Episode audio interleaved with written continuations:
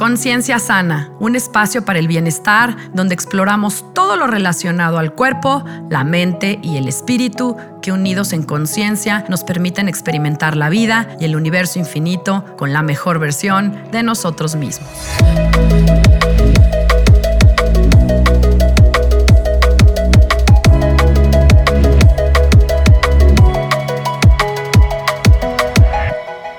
Hola, yo soy Sandra Romero, host del podcast Conciencia Sana, y te agradezco que estés conmigo en este espacio, aquí y ahora. Las historias que contamos literalmente forman el mundo. Si tú quieres cambiar el mundo, tienes que cambiar tu historia. Y esta verdad aplica tanto para individuos como para instituciones. Michael Margolis.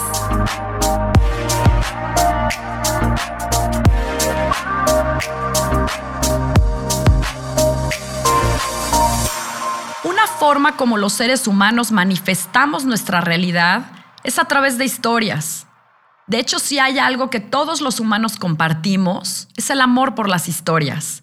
Y es que todos somos narradores de historias y también nos encanta que nos cuenten historias, porque las historias nos ayudan a darle sentido a los eventos de nuestras vidas, nos ayudan a darle sentido de pertenencia a nuestra familia, a nuestro círculo, a la comunidad, a la cultura y a nuestro mundo entero. La humanidad ha contado historias por generaciones y iones. Las historias de tribu o tribales, por ejemplo, se contaban como una forma de moldear la identidad colectiva y la pertenencia a la tribu. Los humanos en el mundo moderno hemos dejado de sentarnos alrededor del fuego, de las fogatas, para contarnos historias que nos dan pertenencia y sentido.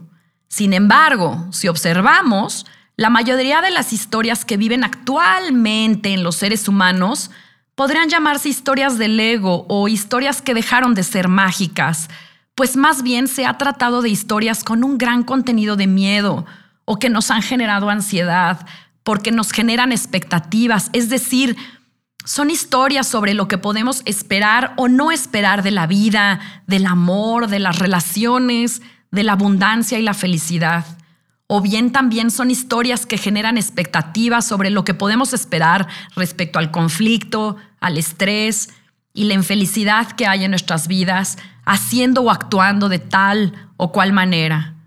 Hombres y mujeres estamos haciendo historias todo el tiempo, pero el asunto que quiero resaltar en este episodio es que entre más se repite una historia y más se refuerza emocionalmente, más será que una persona se va a quedar convencida de esa historia como una verdad y también convencida de la solidez de esta historia.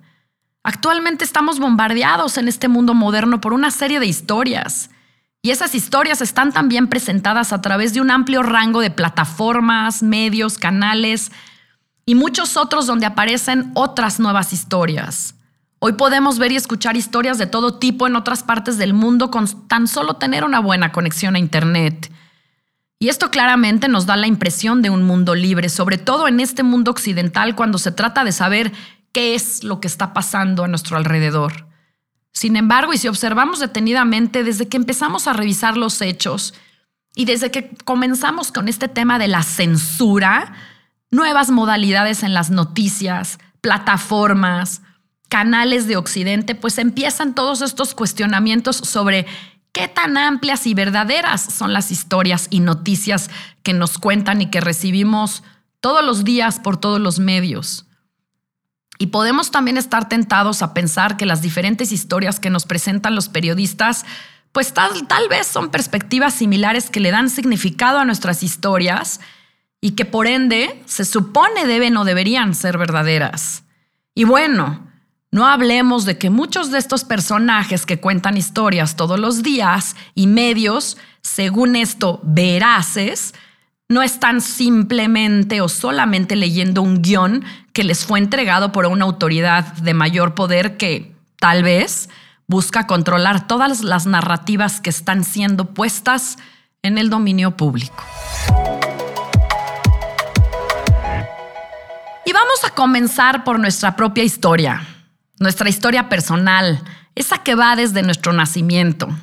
En la familia en la que nacimos hemos recibido historias todo el tiempo y por todos los miembros. Y bueno, estas historias han sido tal vez de esperanza o de desesperanza, o han sido inspiradoras o depresivas. Tal vez han sido historias que nos han expandido, o tal vez todo lo contrario, y en otros casos nos han contado historias que nos han empoderado o tal vez nos han dejado indefensos. Y es importante señalar que las historias de familia no empezaron con nuestros padres, en realidad son muchísimo más antiguas o viejas. Heredamos historias de forma ancestral y que contienen la suma de las experiencias y la sabiduría que ha sido entregada a nosotros por todos aquellos que estuvieron antes.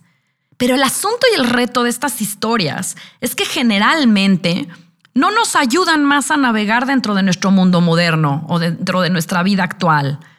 Tal vez tenemos una vieja o ancestral historia de familia que nos dice, por ejemplo, que debemos mantenernos en esta línea de lo seguro, que debemos evitar los riesgos, que incluso debemos hasta evitar tener mucha riqueza porque la riqueza puede ser peligrosa, porque puede ser que otros busquen abusar de nosotros, o que no tendremos amigos y relaciones verdaderas, o que nos van a hacer trampa o nos van a robar, yo qué sé. Y como estas historias de familia, podemos poner cientos de ejemplos. Hay familias que llevan historias ancestrales de desamores, de soledad, de divorcios, corazones rotos, venganzas, traiciones, fortunas venidas abajo. Y también hay historias ancestrales de enfermedades, de cáncer, de perpetraciones, de abusos y mucho, mucho, muchísimo más. Los patrones dominantes sin resolver dentro de estas historias son aquellos que han pasado de generación en generación con cierta forma de sanación o resolución. Pero es importante recordar que todos somos seres multidimensionales y que esta vida es una entre muchas. Y se puede decir que también heredamos historias de otras vidas. Y muchas de estas historias volverán a ser repetidas o bien podrán expandirnos y hacernos crecer y evolucionar porque van a hablar de los regalos y de la inmensa cantidad de recursos que tenemos a nuestra disposición. Esa es la idea. Ahora también va a haber historias estresantes y traumáticas que nos hagan volver a sentir miedo y tal vez volver a ser cautelosos cuando éstas se generan y se repiten. Imagina por un momento que fuiste asesinado en alguna otra vida por haber hablado con la verdad o haber expresado tu verdad y que en esta vida te encuentras en un punto emocional y yo diría que hasta espiritual donde tienes que escoger y donde sientes que debes alinearte con la verdad de tu ser. Pero esto te crea un conflicto interior, pues una parte de ti quiere despertar a la otra parte de ti que quiere estar segura. Y por supuesto que tampoco quieres volver a pasar por el trauma que sucedió en alguna otra vida pasada, aunque no seas consciente de esto, porque tu alma intuitivamente lo sabe y lo siente sin explicación alguna. En términos de ascensión y del despertar espiritual, nos estamos empezando a dar cuenta de la serie de historias que viven dentro de nosotros. Y empezaremos a darnos cuenta también si esas historias buscan realmente fortalecernos o limitarnos y apagar nuestra luz.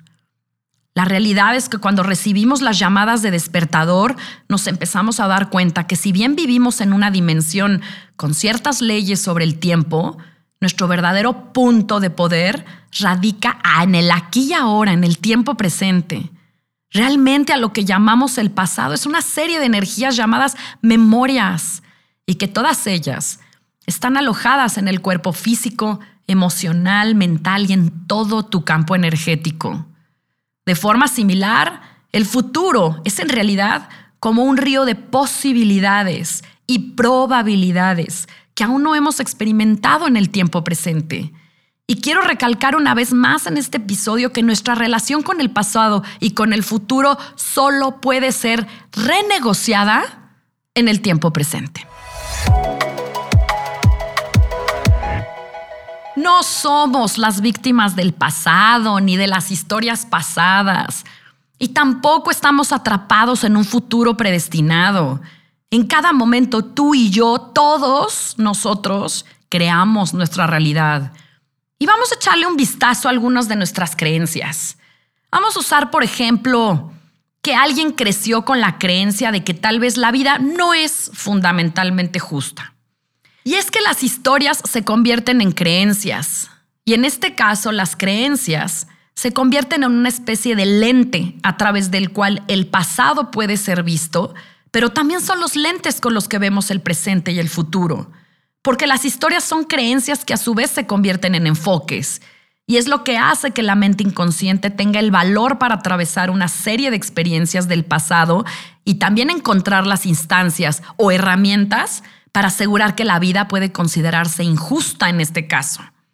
Ahora, también hay memorias que pueden ser enmarcadas de esta manera, aun cuando a los ojos de otra persona que no tiene nada que ver con esta creencia o que incluso tiene una versión diferente de los hechos, si se te presenta una visión o enfoque totalmente diferente, vas a seguir creyendo en eso. Porque cuando una persona tiene una creencia fuerte de que la vida es injusta, va a poner el foco y la atención en todo aquello, todos los días, que le confirmen esa creencia. Tal vez esta persona incluso va a leer artículos y se va a juntar con personas y va a estar en círculos sociales y eventos y le van a pasar cosas que le van a reforzar esta creencia de que la vida es injusta. Porque toda creencia fuertemente arraigada hará que tu mente inconsciente, ya sea que ignore la versión contraria a su creencia o que busque reafirmar y encontrar incluso la evidencia que encaje dentro de su narrativa o su versión.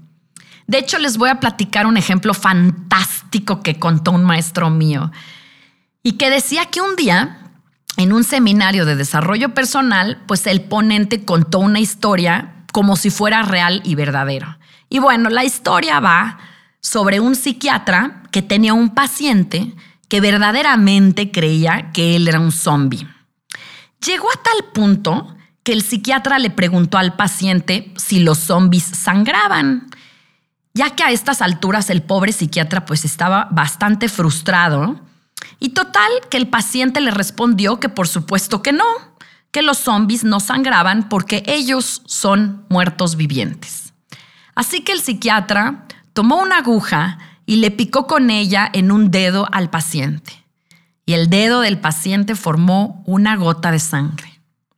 El paciente miró su dedo y después de unos segundos exclamó, estaba mal, los zombies sí sangramos.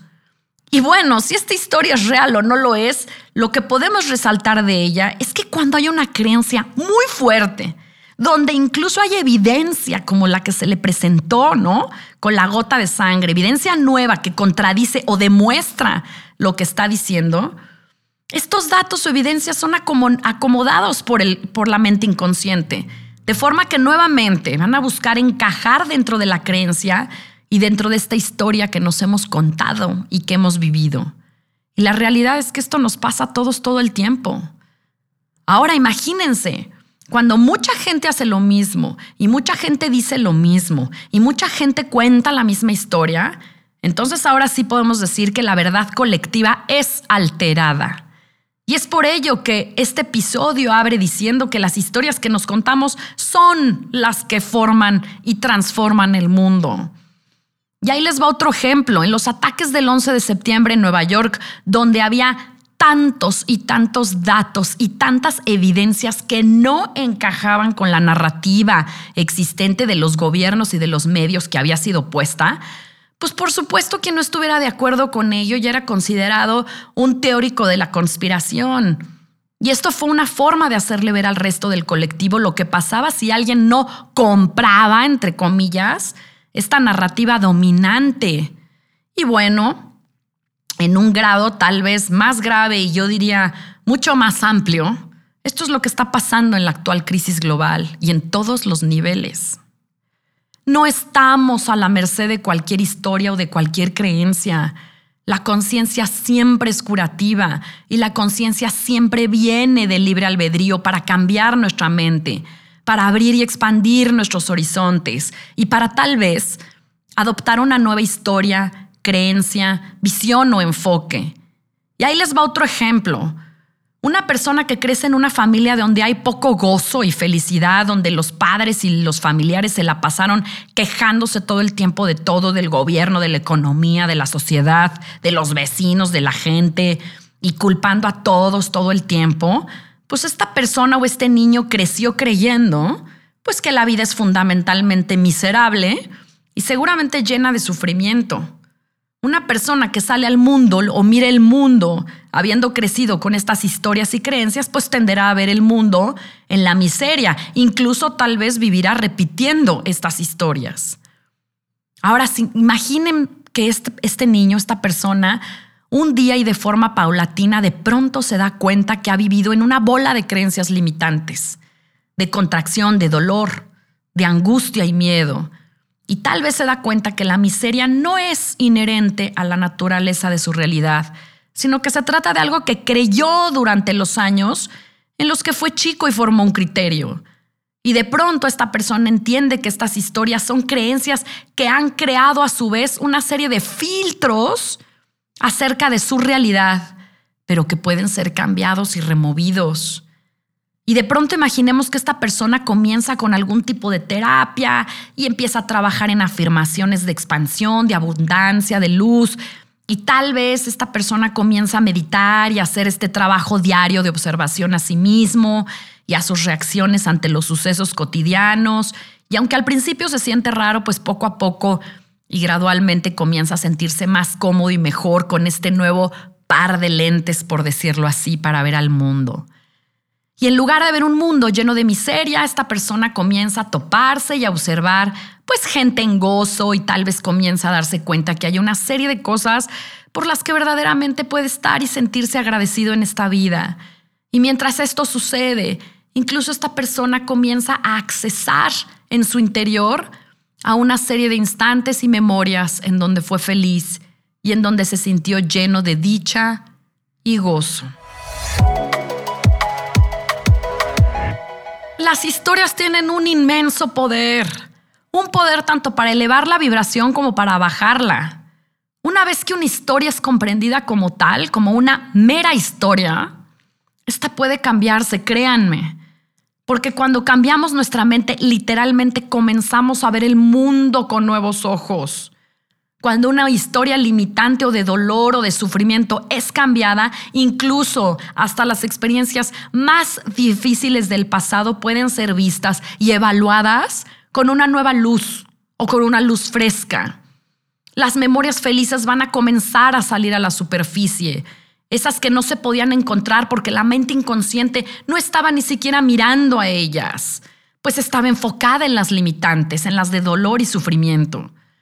Los pensamientos que habitualmente pensamos y los sentimientos que habitualmente sentimos son formados y contenidos por las historias que creemos o que hemos creído que son verdaderas.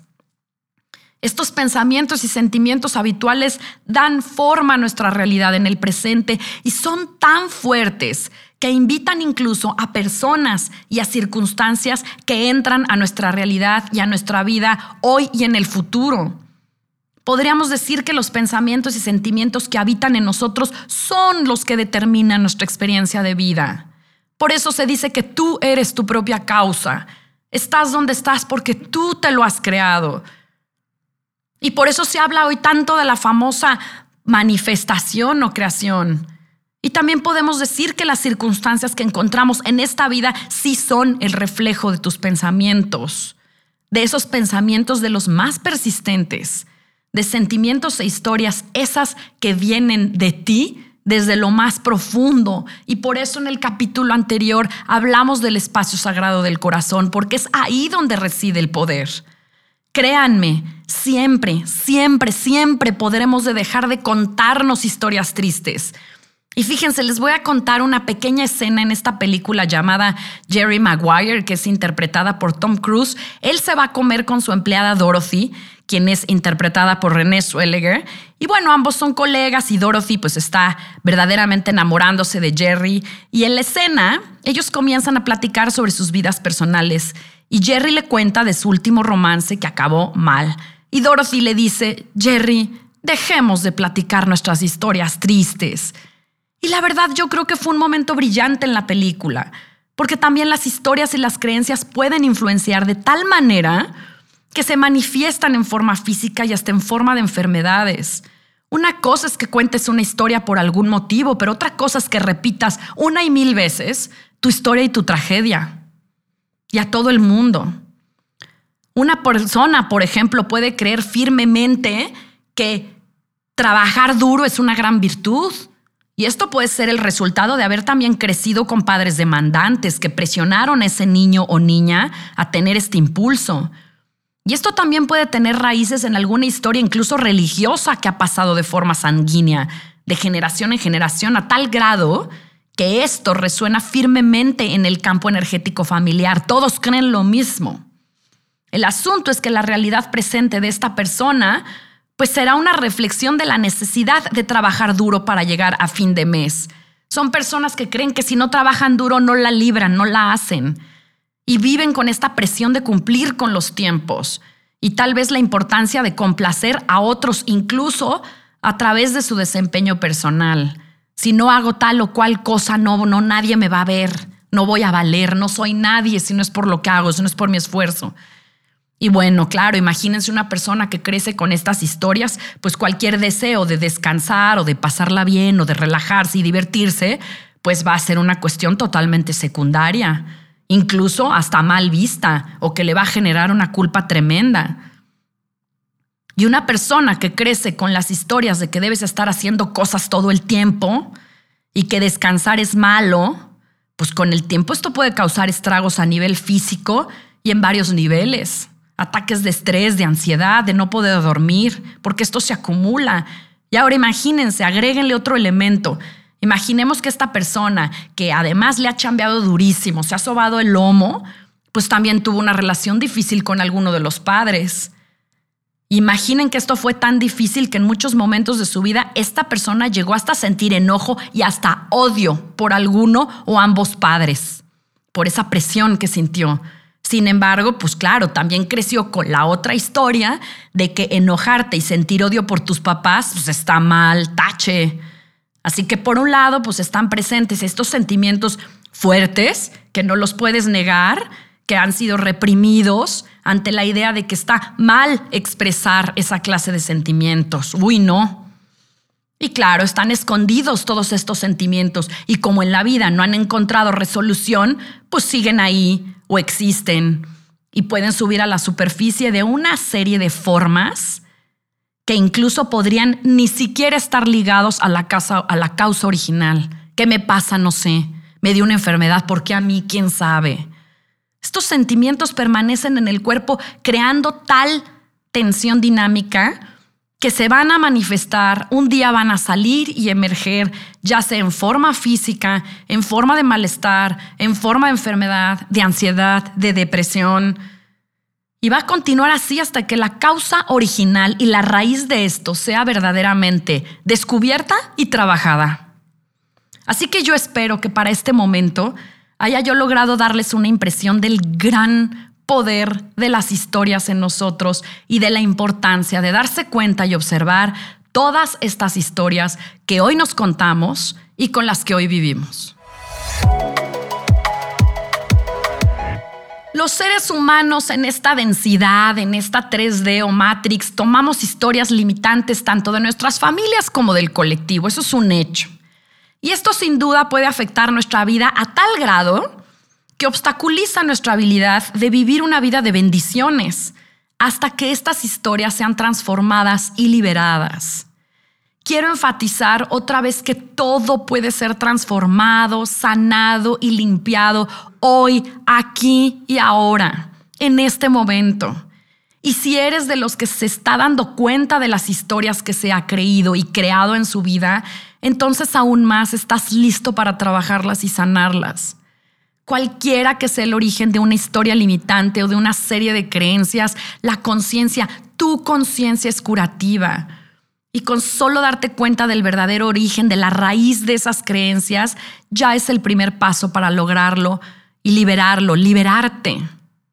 Otro aspecto fundamental es no nada más observar las historias que nos han contado y que te has creído, sino las historias que tú y yo nos estamos contando y que le estamos contando a otros y a las futuras generaciones y a nuestros hijos qué historias estamos contando y con cuáles estamos viviendo.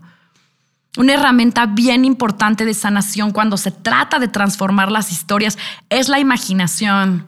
Y voy a utilizar esta herramienta porque es bien importante. Es un, la imaginación es un portal para hablarle a nuestra mente inconsciente. Y también hay muchos beneficios cuando trabajamos con esta imaginación creativa. Es más, los atletas y los actores usan la imaginación para reentrenar a su cuerpo y a su mente para los papeles que tienen que crear o que les toca desempeñar o los eventos que les van a suceder. Sin embargo, yo quiero cerrar este episodio con tres ejercicios para que podamos trabajar con las creencias y las historias. El primer ejercicio es que pienses en un área de tu vida que se te dificulta. Tal vez es el dinero, el trabajo, alguna relación o las relaciones o la salud. Toma una hoja de papel y escribe todo lo que piensas y sientes sobre este asunto. Por favor, no censures nada, no dejes nada fuera, échale toda la carne al al asador y canaliza toda tu energía en ese papel. Es tuyo. Nadie lo va a ver. Cuando hayas terminado, quiero que guardes esa hoja. Déjala unos días ahí, una semana si quieres. Y después toma la hoja de papel y lee lo que escribiste. Y quiero que en la medida de lo posible imagines que estás leyendo las ideas y opiniones de alguien más, que no tiene nada que ver contigo, es alguien. Y tu trabajo va a ser descubrir qué es lo que esta persona realmente cree acerca de esa área de su vida. Trata de evaluarlo en tres aspectos. Uno, si lo que cree esa persona es posible o imposible en ese aspecto de su vida. Dos, si esa persona cree que es capaz de alcanzar u obtener o no es capaz de alcanzar u obtener algo en, ese, en esa área de su vida. Y finalmente, cómo esa persona se siente merecedor o no merecedor de eso en ese aspecto de su vida. El segundo ejercicio es que pienses en una obra o un libro o una película que hayas repasado o visto muchas veces en tu vida. Y la idea es que resaltes cuál es la historia y cuál es también el tema principal de esta historia. Porque tal vez, si la has visto muchas veces y te encanta y te conecta y te resuena, lo más seguro es que es una historia que tiene que ver con tu vida. Analiza si es una historia de amor desamor o de amor imposible, o tal vez es sobre la muerte o sobre una enfermedad, o sobre la tribu, sobre la traición, redención después de mucho trabajo, tal vez es sobre el bien y el mal, la guerra, la luz y la oscuridad. Analiza y observa cuáles son los personajes con los que más simpatizas tú y cuáles son los personajes que repeles y que no te gustan. Esta historia y todos sus personajes seguramente se relacionan con una de tus historias personales. Ahora quiero que imagines o pienses qué es lo que te encantaría cambiar de esa historia o película o libro. Si pudieras hacerlo, ¿qué le cambiarías a esa historia? Tal vez sea algo sobre los personajes o sobre el tema o sobre el final. El tercer y último ejercicio es que imagines un área de tu vida que es un desafío para ti. Y la idea es que lo puedas representar como un paisaje. Este paisaje puede ser cualquier cosa, un prado, un bosque, una jungla, una montaña, un lugar cerca del mar, el desierto, lo que tú quieras. Cierra los ojos y pregúntale a tu mente inconsciente y a tu imaginación creativa que te presente un paisaje. No trates de visualizar el paisaje como tal con la mente, solo permite que se te presente. Pídele a tu corazón que te lo presente. Abre tus sentidos, ábrete a los colores, a las formas que van apareciendo y tamaños, a los sonidos o tal vez es algo totalmente en silencio. Ábrete a lo que aparece ahí, a sentir, a tocar, a saber, intuyendo. Tal vez estás oliendo o probando algo. Permite que este paisaje emerja alrededor de ti desde tu corazón.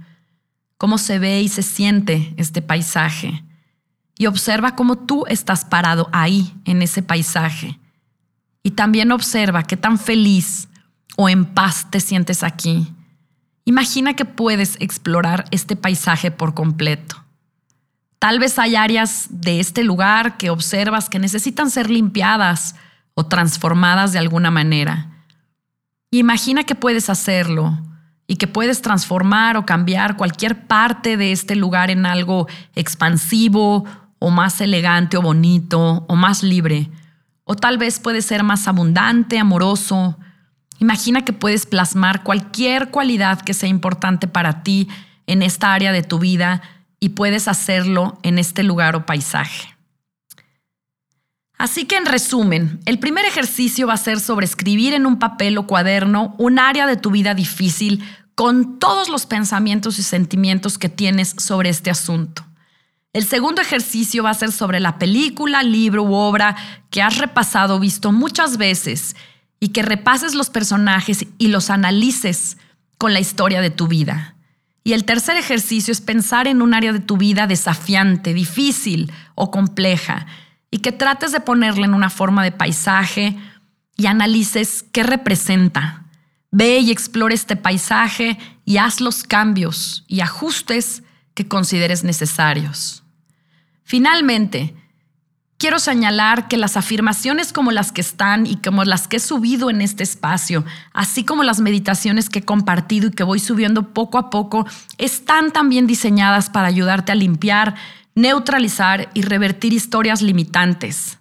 También recomiendo muchísimo trabajar con las energías ancestrales, porque como lo hemos hablado aquí, explorar estas historias que vienen de tu familia, de tus ancestros, es importante. Indaga por ahí, analiza cuáles están tocando tu vida, pregunta a tu familia, busca cuáles están repitiendo. ¿Dónde están los patrones de repetición para que puedas hoy tomar acción y cambiarlas y transformarlas para tu evolución? Espero que este episodio te haya sido útil y que te sirva como alimento para tu ser. Si te gusta este episodio, te pido que lo compartas. Yo soy Sandra Romero y profundamente agradezco que te hayas tomado el tiempo para escucharme y acompañarme en un capítulo más de Conciencia Sana. Te invito también a que escuches las meditaciones y afirmaciones que estoy compartiendo en este espacio gracias a Steve Nobel, uno de mis maestros y guías en meditación y espiritualidad. Todos mis contenidos, incluyendo mis escritos, están ya en mi página web www.sandraromerofc.com y puedes seguirme en Instagram y Facebook como arroba Sandra Romero FC o a mi correo sandraromerofc.gmail.com. Amor y bendiciones. Nos vemos a la próxima. Namaste.